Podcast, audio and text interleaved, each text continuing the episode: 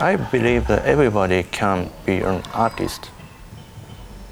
So this is my main message. Imaginary Sphere is a kind of collaborative work that is based on the workshop. In my workshop, the participant could finish their own soundtrack, but its length is only 15 seconds to 20 seconds. My system can generate the various complexity from original prototype sound sequence. So that means um, I could uh, abstract of this piece from audible aspect too.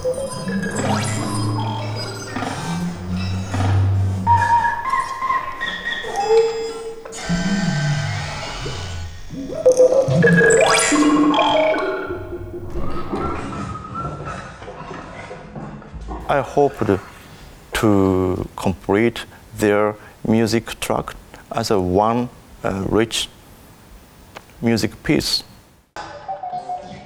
Then and uh, you can enjoy this piece with uh, multiple speakers, but there's no sound screen in the in the space. Then and please experience the diversity of sound and the diversities of um, composer. composers.